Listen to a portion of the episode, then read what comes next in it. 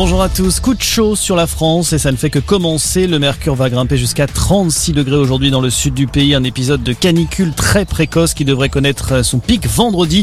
La barre des 40 degrés pourrait être dépassée à Toulouse, notamment avant un retour à la normale lundi. De fortes chaleurs qui accentuent le risque d'incendie. Depuis le début de la semaine, au moins 170 hectares sont partis en fumée dans le Gard. La Lozère est également touchée. Un départ de feu a déjà ravagé 70 hectares en 24 heures. Les pratiques artistiques transforment-elles le monde ou encore revient-il à l'État de décider de ce qui est juste? Voici les sujets qui sont tombés ce matin au bac lors de l'écrit de philosophie. Plus de 520 000 élèves des filières générales et technologiques ont passé l'épreuve. Prochain rendez-vous désormais lundi avec le grand oral.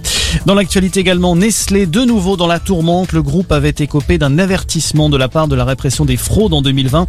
Elle avait constaté plusieurs manquements d'hygiène à l'usine Buitoni de Caudry, un site au cœur du scandale des pizzas contaminées à la bactérie E. coli mi-février deux enfants étaient décédés, mais aucun lien n'a pu être établi pour le moment. Après la Roumanie, Emmanuel Macron est en Moldavie aujourd'hui, un pays voisin de l'Ukraine, particulièrement affecté par l'invasion russe. Le chef de l'État pourrait d'ailleurs se rendre à Kiev demain, accompagné du chancelier allemand Olaf Scholz et du Premier ministre italien. Une visite sous très haute sécurité qui n'a pas encore été confirmée par l'Elysée. Les réquisitions sont tombées au procès de Michel Platini. L'ancien patron de l'UEFA risque 20 mois de prison avec sursis, même peine requise contre l'ancien numéro 1 de la FIFA, Seb Blatter. Les deux anciens dirigeants du monde du foot sont poursuivis, on le rappelle, pour escroquerie en cause un paiement suspect de 2 millions de francs suisses accordés à Michel Platini par la FIFA en 2011. Décision finale attendue le 8 juillet prochain.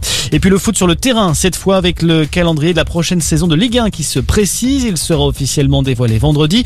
Mais selon le Parisien, le PSG débutera le championnat par un déplacement à Clermont. Les champions de France qui devraient également recevoir l'OM le 16 octobre pour le traditionnel classique. Voilà pour l'actualité. Bonne journée à tous.